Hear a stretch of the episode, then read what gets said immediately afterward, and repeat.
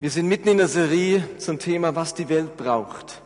Und haben gesagt, was unsere Welt braucht, das sind, ist die Kraft der Freundlichkeit. Dass Menschen mit Freundlichkeit begegnet wird und das ist letzten Sonntag geschehen. In ganz vielen Orten wurde Freundlichkeit weitergegeben. Und der Markus Müller von Krishona sprach davon, dass wir als Christen und wir als Gemeinde ein Ort der Hoffnung, der Wahrheit und der Barmherzigkeit sein sollen. Und ich glaube, auch das waren wir für einen Moment letzten Sonntag.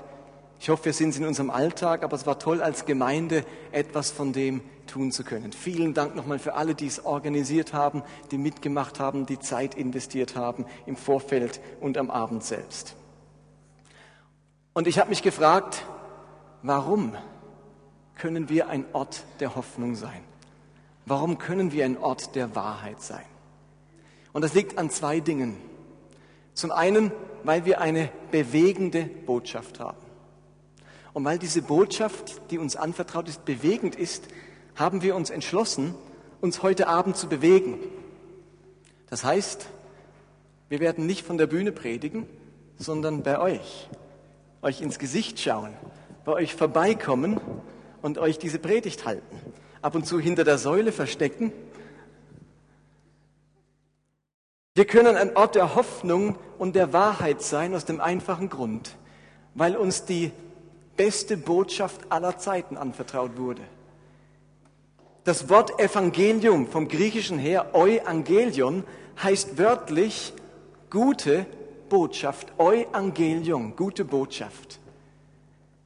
Und Jesus wurde auf diese Welt gesandt vor 2000 Jahren mit dem einen Ziel, den Menschen, die in großer Hoffnungslosigkeit waren, die in Unterdrückung waren, die auf einen Erlöser gewartet haben, eine gute Botschaft zu bringen. Und seit 2000 Jahren ist diese Botschaft nicht untergegangen. Seit 2000 Jahren glauben Menschen an diese Botschaft. Und das hat einen Grund.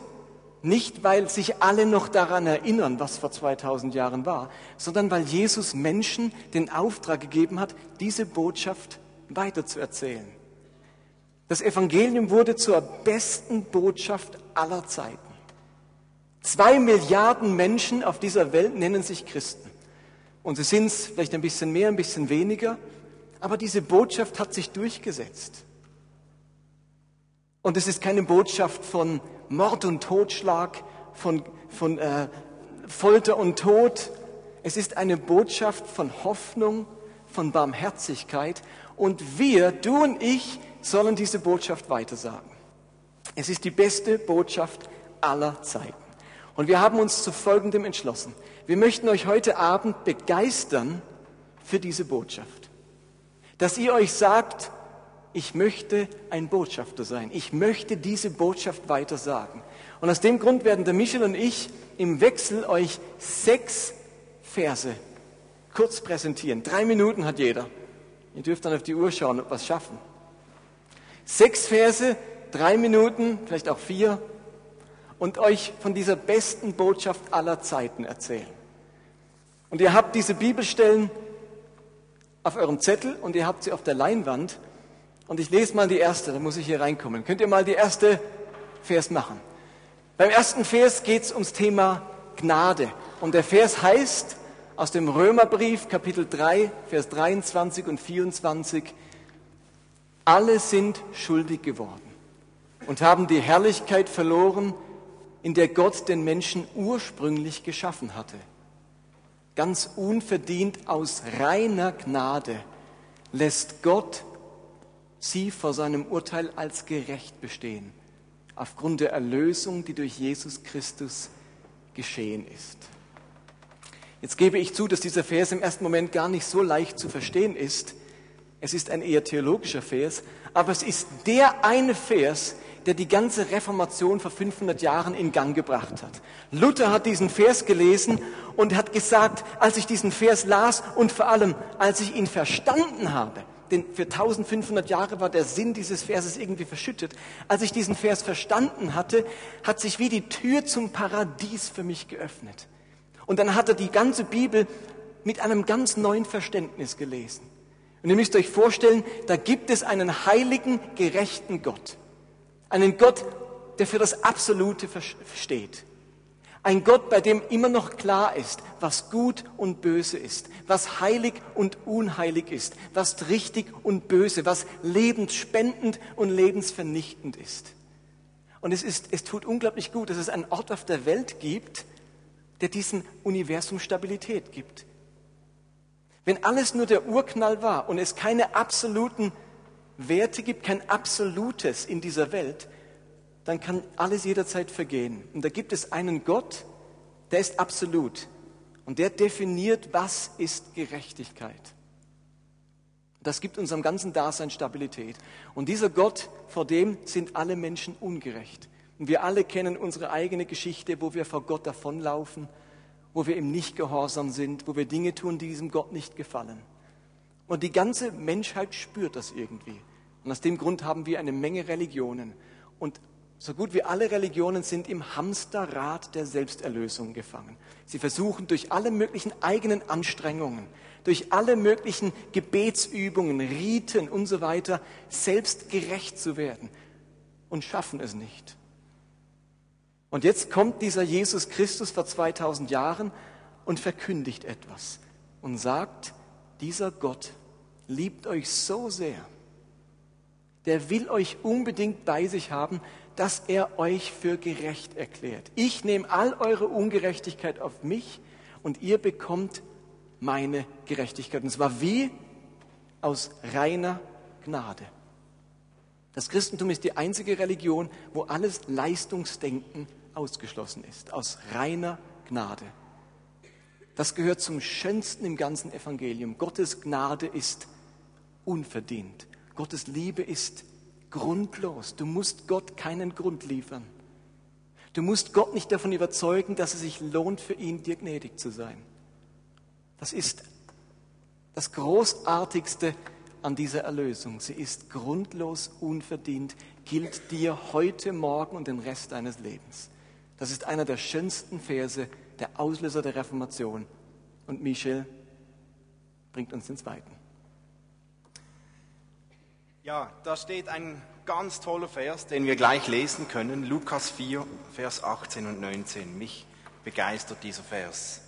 Der Geist des Herrn ruht auf mir, sagt da Jesus, denn er hat mich gesalbt, um den Armen die gute Botschaft zu verkünden. Er hat mich gesandt, Gefangenen zu verkünden, dass sie freigelassen werden, Blinden, dass sie sehen werden, Unterdrückten, dass sie befreit werden und dass die Zeit der Gnade des Herrn gekommen ist. Dieser Vers hat so etwas an Aktualität heute. Wenn ich in unsere Welt schaue, unsere Welt ist so voll Hoffnungslosigkeit. Da begegnet mir so viel an Enttäuschung, an Einsamkeit, an Frustration von Leuten. Menschen haben ihre Lebensfreude verloren, Menschen haben ihre Hoffnung verloren. Menschen haben ihre Perspektive verloren. Es sind, gibt diese heutige Modekrankheiten wie Burnout, Depression, Einsamkeit. Wir leiden unter, unter einer extremen inneren Armut. Unsere Welt ist innerlich arm geworden. Und nun sagt da dieser Gott, hey, es gibt eine Hoffnung. Es gibt eine Hoffnung. Nicht für diejenigen, die es gar nicht hören wollen. Nicht für diejenigen, die sagen, ich brauche es eh nicht, mir geht's so gut, ich brauche diesen Gott nicht. Für diese Leute, welche in einer inneren Armut sind, da gibt's eine Hoffnung. Da kommt ein Gott, der sagt, es gibt eine gute Nachricht. Es gibt eine gute Botschaft, es gibt eine gute Hoffnung für all diejenigen. Es ist nicht das Ende aller Dinge, dass wir einfach dieser Depression ausgeliefert sind. Und Jesus erklärt gleich ein bisschen, was er hier auch meint mit dieser guten Nachricht, mit dieser guten Botschaft. Es gibt Vergebung. Vergebung ist möglich. Vergebung ist möglich, damit Gefangene befreit werden können. Viele Menschen sind so gefangen in der Sünde, gefangen unter ihren Lebenszwängen, gefangen unter dem Zwang von Prägungen, unter, der, unter dem Zwang der Gesellschaft und da ist ein Gott, der sagt, hey, es gibt eine Möglichkeit, frei zu werden von all diesen Zwängen. Ich bin gekommen, um euch frei zu machen, um euch frei zu machen vom Zwang der Sünde. Wir sind nicht hilflos diesem Zwang der Sünde ausgeliefert. Da ist ein Gott, der sagt, Blinde werden wieder sehen. Und ich glaube, das können wir sogar doppelt deuten. Wir haben diese Kraft des Heiligen Geistes in uns, dass wir für blinde, für kranke Menschen beten dürfen, beten und nochmals beten. Und in der Kraft Gottes werden Menschen gesund werden. Aber es ist auch eine Deutung, dass Blinde, welche vorher in der Dunkelheit, Menschen, die in der Dunkelheit leben, können das Licht nicht sehen. Und da gibt es so viele Menschen, die sind in der Dunkelheit geblieben und haben das Licht von Gott nicht erkannt. Und da ist ein Jesus gekommen, ein Gott, der gesagt hat, ich werde Menschen helfen, dass sie mich erkennen. Menschen können Gott wieder erkennen. Sie werden sehen werden. Menschen, die blind waren, werden wieder sehen können. Was für eine gewaltige Nachricht. Menschen, die unterdrückt sind von der Sünde, die unterdrückt sind von der Last dieser Zeit, werden befreit werden. Und Jesus sagt, da bricht ein Jahr der Gnade an. Ein Zeitalter, eine Zeit der Gnade bricht an. Und gleich nach diesem Vers sagt er, heute, wo er das gesagt hat, beginnt das. Heute ist dieser Vers, das ist ein Zitat aus Jesaja, heute ist dieser Vers erfüllt. Was mich gewaltig dünkt, dieser Geist des Herrn, der Jesus dazu befähigt, Menschen frei zu machen, der ist uns auch gegeben. Wir haben dieselbe Kraft und somit haben wir auch denselben Auftrag, Menschen zu verkünden, es gibt eine gute Botschaft. Menschen zu verkünden, es gibt eine Kraft, die Menschen befreit von der Last. Wir haben diese Botschaft und wir haben die Vollmacht, weil wir dieselbe Kraft haben. Ein unglaublich toller Vers. Martin, jetzt bist du wieder dran. Dann lasst uns miteinander den dritten Vers lesen, der zum Besten gehört, was dieses Evangelium zu bieten hat. Das steht im 1. Korinther, äh, 2. Korinther 5, Vers 17. Und dort steht, vielmehr wissen wir, wenn jemand zu Christus gehört, ist er eine neue Schöpfung. Das Alte ist vergangen, etwas ganz Neues hat begonnen. Das Alte ist vergangen, etwas ganz Neues hat begonnen. Diesen Vers könnte man überschreiben mit dem Stichwort Neuanfang. Wenn man sich unser eigenes Leben anschaut, das Leben dieser Welt, dann stellen wir fest, dass ganz viel Zerbruch in unserer Welt herrscht. Menschen erleben den Zerbruch ihres Lebens, den Zerbruch ihrer Träume, Zerbruch ihrer Unschuld, Zerbruch ihrer Idealvorstellungen, ihrer Beziehungen. Und wenn ich mir mein Leben anschaue und das Leben von ganz vielen Menschen, dann fällt mir auf, dass fast jeder Mensch beseelt ist von dem Wunsch nach einer zweiten Chance dem Wunsch nach einem Neuanfang. Entweder im ganz Großen, das ganze Leben nochmal anfangen zu können, oder in einzelnen Bereichen. Und ich frage mich, wer von euch hat nicht auch schon mal gedacht, ich wünschte, ich könnte nochmal von vorne anfangen. Ich wünschte, ich könnte in dem Punkt nochmal von vorne starten. Die unglaublich tolle Botschaft des Christentums ist, dass hier ein Neuanfang möglich ist. Christentum ist die Religion der zweiten, der dritten, der x-ten Chance. Die Religion des Neuanfangs. Und da gibt es zwei Dinge, die der Vers erwähnt, nämlich man wird eine neue Schöpfung und etwas Neues hat begonnen. Dieser Ausdruck neue Schöpfung, die meint so das ganze Lebenskonzept. Nicht nur ein kleiner Bereich, sondern alles wird neu. Da bekomme ich wirklich ein neues Dasein, eine neue Identität. Das Alte ist vorbei. Und dann heißt es, etwas Neues hat begonnen. Das spricht davon, dass in ganz vielen Bereichen sich auch Prozesse abspielen. Prozesse in unserem Leben, wo Schritt für Schritt Neues kommt, wo nicht gerade alles auf einen Schlag neu ist, sondern Schritt für Schritt beginnt etwas Neues. Und vielleicht bringt ihr in eurem Leben Verletzungen aus eurer Kindheit mit. Vielleicht Verletzungen aus einer Gemeinde, wo euch einen Glauben beigebracht hat, der, der eher destruktiv ist als hilfreich. Oder vielleicht geht es euch wie mir, dass man eine gescheiterte Ehe hinter sich hat und sich so sehr wünscht, dass, dass diese Religion einen Neuanfang ermöglicht. Oder ihr habt irgendeinen Riesenfehler im Leben gemacht und denkt, wie kann ich das je wieder gut machen? und dann wahrzunehmen, es gibt eine Religion und ich glaube an diese Religion und ich gehöre zu Christus und da ist es möglich, dass Gott meinen Schaden wieder gut macht. Dieser Vers macht deutlich, dass für Christen die Zukunft viel bedeutsamer ist als die Vergangenheit. Egal woher du kommst, egal was war. Das Wunderbare dieser Botschaft lautet, es gibt immer eine Neuanfang. Gott gibt dir immer wieder eine Chance. Und bei Gott gibt es kein zu spät. Es gibt kein zu spät mehr, wenn es einen Neuanfang gibt. Versteht ihr? Und das finde ich gehört zum großartigsten dieser Botschaft. Deswegen heißt sie gute Botschaft. Okay? Kommen wir zum vierten Vers, Michel. Bittet und ihr werdet bekommen. Sucht und ihr werdet finden. Klopft an und es wird euch geöffnet. Denn wer bittet, der bekommt. Wer sucht, der findet. Und wer anklopft, dem wird geöffnet.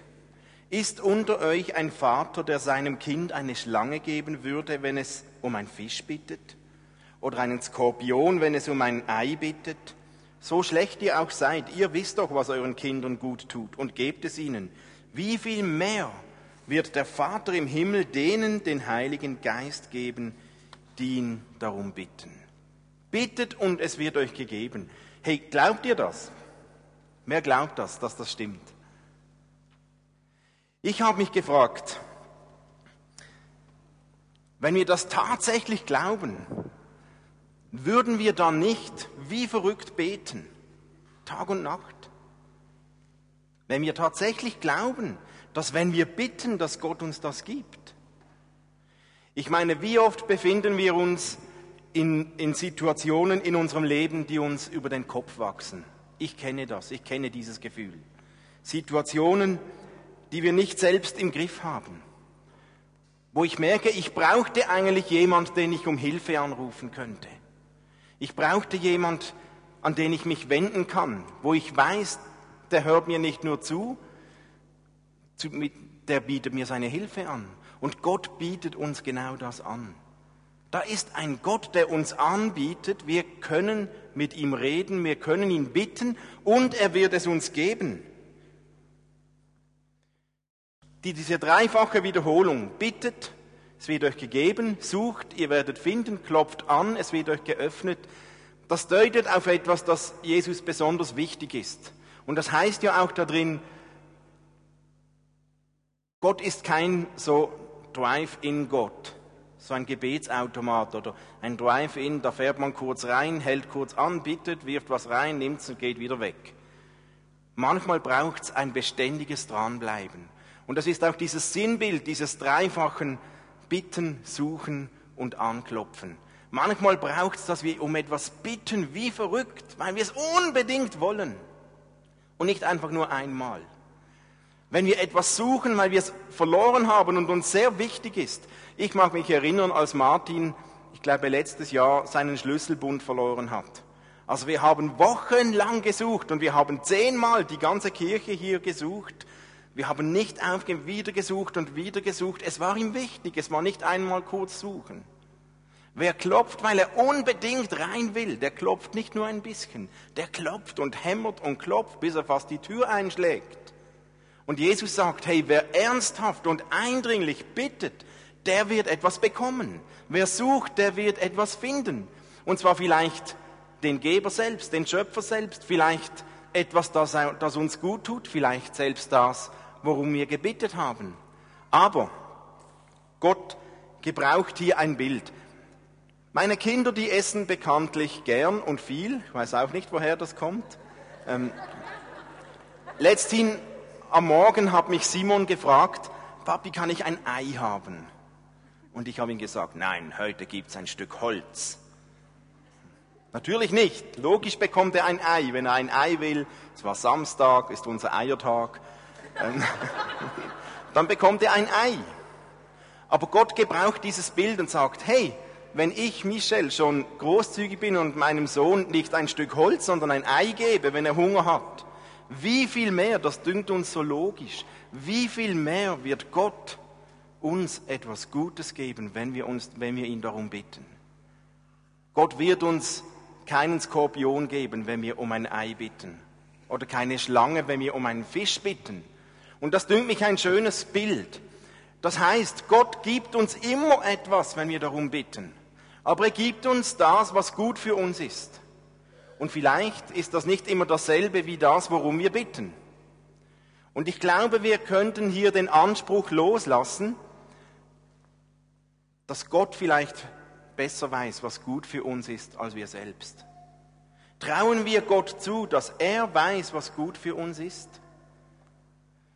In diesem Vertrauen dürfen wir jederzeit zu Gott gehen. Wir dürfen ihn immer bitten, wir dürfen ihn suchen, wir werden immer etwas bekommen. Vielleicht nicht das, worum wir bitten, aber irgendetwas, was uns gut tut. Und wenn Gott uns weiß, was uns gut tut, wird er eine weitere Perspektive haben, als wir das haben. Trauen wir das Gott zu. Ich finde diesen Vers unglaublich. Ich finde ihn so gewaltig. Hey, wir haben keinen Gott, der einfach ein Stück Holz ist oder ein Gedankengebilde, wo nichts zurückkommt. Wir haben einen Gott, ein Gegenüber, mit dem wir reden können. Wir dürfen und können jederzeit unsere Bitten an ihn adressieren. Wir haben einen Gott, der sich interessiert darum, was wir uns wünschen, was wir wollen, was wir suchen, was wir brauchen. Dieser Gott interessiert sich und er wird uns etwas Gutes geben. Was für ein Vorrecht, ein Gott, der ein Gegenüber ist für uns. Und eines sagt der Vers, wird uns Gott nie ausschlagen, wenn wir um den Heiligen Geist bitten. Vielleicht wird es wieder an der Zeit, einmal neu für dich, Gott um seinen Heiligen Geist zu bitten. Den wird er dir geben. Und der kann unser Leben auf den Kopf stellen. Ich möchte euch sehr ermutigen dazu. Zwei Verse haben wir noch. Da wollte ich schon lange mal stehen. Ja, fühlt sich gut an. Wird nichts aus den drei Minuten, wenn man hier oben steht. Matthäus 11, Vers 28 bis 30. Dort steht, dann sagte Jesus, kommt alle her zu mir, die ihr müde seid und schwere Lasten tragt. Ich will euch Ruhe schenken. Nehmt mein Joch auf euch, ich will euch lehren. Denn ich bin demütig und freundlich und eure Seele wird bei mir zur Ruhe kommen. Denn mein Joch ist sanft und meine Last ist leicht. Als Jesus diesen Vers gesprochen hat, stand er gegenüber vom Tempel. Eine große Menschenmenge war um ihn her und er hat sich diese Menschen angeschaut und empfunden und wahrgenommen, diese Menschen sind ungeheuer belastet. Und die Frage ist, was hat Menschen damals so belastet? Das waren in der Hauptsache vier Dinge. Zum einen waren Menschen religiös überfordert. Die Pharisäer hatten nicht nur die 613 Gebote des Alten Testaments herausgearbeitet, sondern zu jedem Gebot weitere Gebote gemacht. Und es gab Zehntausende von Geboten. Man wusste nicht mehr, wo man anfangen und aufhören sollte. Ganz viele waren religiös, religiös überfordert und konnten es Gott und dem religiösen Establishment überhaupt nicht mehr richtig recht machen. Zum anderen waren Menschen beziehungsmäßig überfordert. Sie hatten nämlich Feinde im Land. Sie mussten immer aufpassen, dass sie nicht gemobbt wurden, dass sie nicht verfolgt wurden.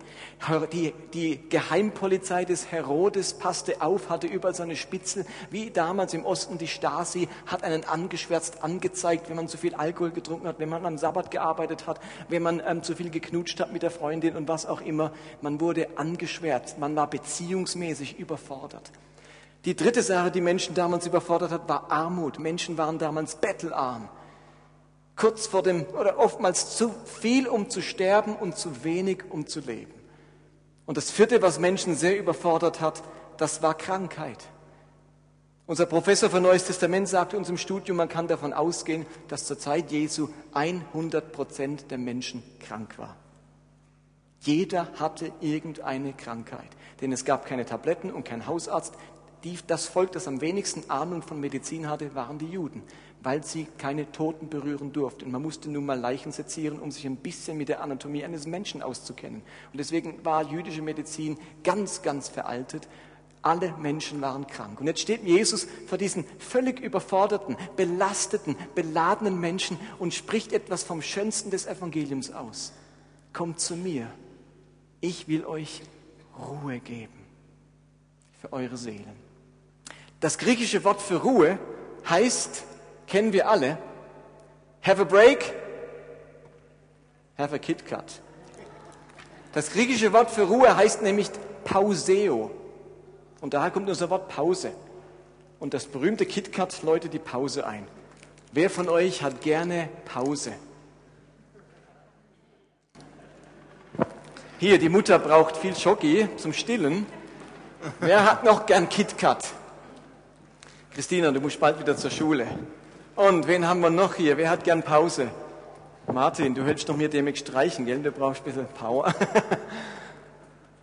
Pauseo. Jesus sagt hier, ich will euch Ruhe geben für eure Seelen. Pause für die Seele. Pauseo, da kommt das Wort. Und ich möchte euch fragen, was überfordert dich im Leben? Ist es auch die Religion? Eigentlich sollte die dir Leben spenden und in Wirklichkeit drückt sie dir die Luft ab, weil du vielleicht zu, selbst zu hohe Erwartungen hast. Ist es deine eigene Gesundheit, der du hinterher rennst und die dich total fertig macht und belastet? Sind es Beziehungen, die so schwierig sind wie damals und du nicht weißt, wie das weitergehen soll? Oder ist es deine finanzielle Situation? Die Armut, die Schulden, in denen du steckst? Und jetzt sagt dieser Jesus angesichts dieses belasteten ich will eure Seele Gutes tun. Ich will nicht, dass eure Seelen kaputt gehen unter dem, was euch belastet. Und das gehört ebenfalls zu dem Schönen des Evangeliums. Jesus pflegt die Seele der Menschen. Der Vers verspricht nicht, kommt her zu mir alle, die ihr beladen seid, ich ändere alles im Nu. Schnipp, Genie aus der Flasche, einmal geschnippt und alles ist gut. Das verspricht der Vers nicht. Jesus verspricht nicht Ruhe in den Umständen. Er verspricht Ruhe in der Seele. Es wäre also falsch zu erwarten, wenn man gläubig wird, dann habe ich auf einen, einen Moment ein volles Bankkonto, ich kann meine Krankenversicherung kündigen äh, und so weiter. Das ist nicht die Idee. Was Jesus verspricht, ist, dass wir inmitten von schwierigen Umständen, inmitten von Situationen, die uns überfordern, etwas in unserem Innern erleben dürfen, in unserer Seele. Ruhe, Frieden, Erquickung, Auferbauung. Und ich möchte euch das zusprechen. Das ist verheißen im Evangelium. Egal, wo du gerade drin steckst und egal, wie sehr dich deine Umstände belasten, das, was vielleicht morgen auf dich zukommt, dieser Jesus will deiner Seele, deinem Innersten Frieden schenken. Und das ist unglaublich wertvoll.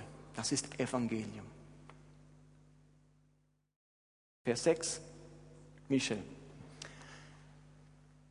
Paulus schreibt da, ich bin überzeugt, dass weder Tod noch Leben, weder Engel noch unsichtbare Mächte, weder Gegenwärtiges noch Zukünftiges, noch gottfeindliche Kräfte, weder Hohes noch Tiefes, noch sonst irgendetwas in der ganzen Schöpfung uns je von der Liebe Gottes trennen kann, die uns geschenkt ist in Jesus Christus, unserem Herrn. Wir sind bei einem absoluten Kern des Glaubens. Da ist ein Gott, der uns liebt. Da ist ein Gott, der mich liebt. Da ist ein Gott, der dich liebt. Da ist ein Gott, der uns einfach liebt, einfach so, weil er Freude an uns hat, weil er uns geschaffen hat. Und dieser Gott, der sagt, Jesus hat es gesagt, so sehr, so sehr hat Gott dich geliebt, dass er seinen einzigen Sohn gab damit jeder, der an ihn glaubt, nicht verloren geht, sondern das ewige Leben hat. Johannes 3:16.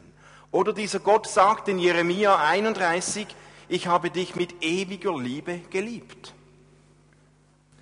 Das, müssen das müsst ihr euch mal vorstellen. Ein Gott, der sagt, ich habe dich mit ewiger Liebe geliebt. Er sagt, hey, Uli, seit dem ersten Tag, seit du auf die Welt kamst, war ein Gott da, der dich geliebt hat der hatte Freude an dir. An der ersten Stunde, als du geboren wurdest, als der erste Zahn kam, deine ersten Schritte, bis heute, da ist ein Gott, der dich liebt mit ewiger Liebe. Ist doch unglaublich. Und wisst ihr was? Selbst wenn du nichts wissen willst von Gott, du kannst es nicht ändern. Selbst wenn du es nicht glaubst, Gott liebt dich trotzdem. Selbst wenn du es nicht spürst, Gott liebt dich dennoch. Selbst wenn du nicht daran festhalten kannst, Gott liebt dich dennoch. Es gibt viele Menschen, die haben immer wieder hinterfragt. Und die haben diese Liebe Gottes hinterfragt und gedacht, er will uns nur manipulieren. Das ist Etikettenschwindel. Das kann nicht sein. Das ist nicht möglich. Die Welt belügt uns. Da ist einer, der uns belügt, der sagt, hey, du hast viel zu viel Dreck am Stecken. Das kann nicht sein. Dieser Gott kann dich nicht so uneingeschränkt lieben. Aber Paulus sagt, hey, nichts, nichts und gar nichts und auch kein Dreck am Stecken und nichts kann uns trennen von dieser Liebe Gottes. Die Welt, die flüstert uns ein, hey, also mit dieser Sünde, die du da im Versteckten hast, das kann nicht sein. Die Welt, die sagt uns, du bist zu wenig gut, du hast dir das nicht verdient. Die Welt, die sagt uns, nein, es ist nicht möglich, es ist nichts gratis, du bist nicht gut genug. Aber Gott sagt uns, doch, doch, doch, es ist so, ich liebe dich. Du musst es dir nicht verdienen, du kannst es dir gar nicht verdienen. Und Paulus sagt uns, diese Liebe Gottes, die ist so stark, dass uns nichts davon trennen kann. Nichts, aber auch gar nichts. Paulus sagt uns eigentlich, du kannst gar nichts tun, damit Gott dich mehr liebt, als er dich bereits liebt. Du kannst auch nichts tun, damit Gott dich weniger liebt, weil er liebt dich schon absolut. Kennt ihr diesen römischen Handschlag? Den muss ich euch zeigen. Normalerweise gibt man sich ganz normal die Hände. Und wir sind uns, vielleicht stehst du kurz auf, dann sehen das die anderen. Wir sind uns ja gewöhnt, wenn man sich normal die Hand gibt. Ähm, Sünde trennt uns von Gott, wurden wir so gelehrt. Wenn irgendwas passiert, wenn ich und Gott nicht festhalten kann, was passiert? wir lassen los. Dann sind wir von Gott getrennt. Paulus sagt uns aber, nichts kann uns trennen von der Liebe Gottes. Die Römer, die haben sich so die Hand gegeben. Seht ihr das? So. Und jetzt, wenn, wenn ich trotzdem loslasse, lass du mich mal los. Sie ist dennoch festgehalten. Was uns die Sicherheit gibt, dass uns nichts von Gottes Liebe trennt, ist nicht die Tatsache, dass wir nie loslassen. Weil vielleicht würden wir manchmal loslassen. Die Tatsache ist aber, dass Gott uns hält. Selbst wenn du loslässt, Gott hält dich fest und lässt dich nie los, nie. Das Geheimnis ist, dass wir getragen werden. Gott hat Ja zu dir gesagt, zu uns, selbst, selbst dann, wenn unser Ja zu ihm schwach ist. Und vielleicht ist es ganz gut, wenn wir das mal spüren. Und ich möchte euch einladen. Gott sagt, Johannes 10, 28, ich gebe ihnen das ewige, Dankeschön. Ich gebe ihnen das ewige Leben und niemand wird sie aus meiner Hand reißen. Niemand. Und ich möchte euch einladen, mal kurz immer so die zwei nebeneinander. Gebt euch mal den römischen Handschlag und dann soll jeder mal kurz loslassen damit ihr das Gefühl habt, wie es ist, wenn man gehalten ist. Okay?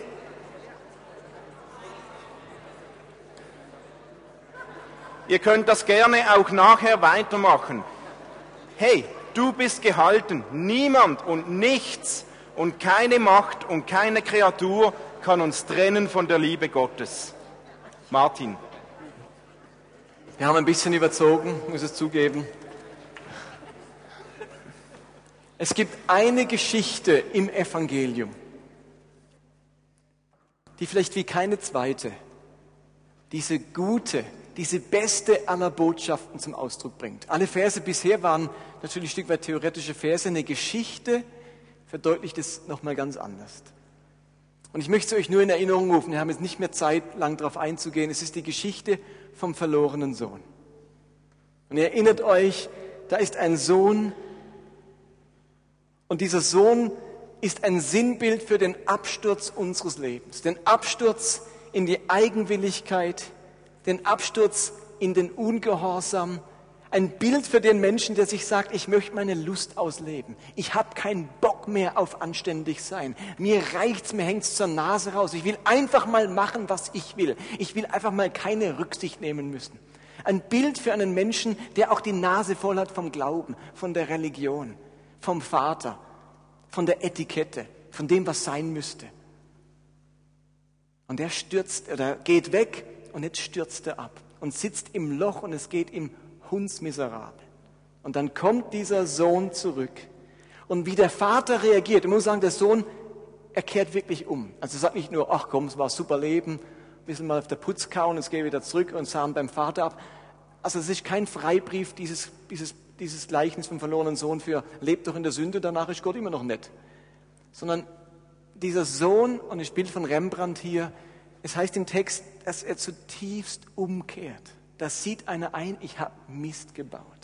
Und dann kommt er zurück und die Reaktion des Vaters ist Evangelium.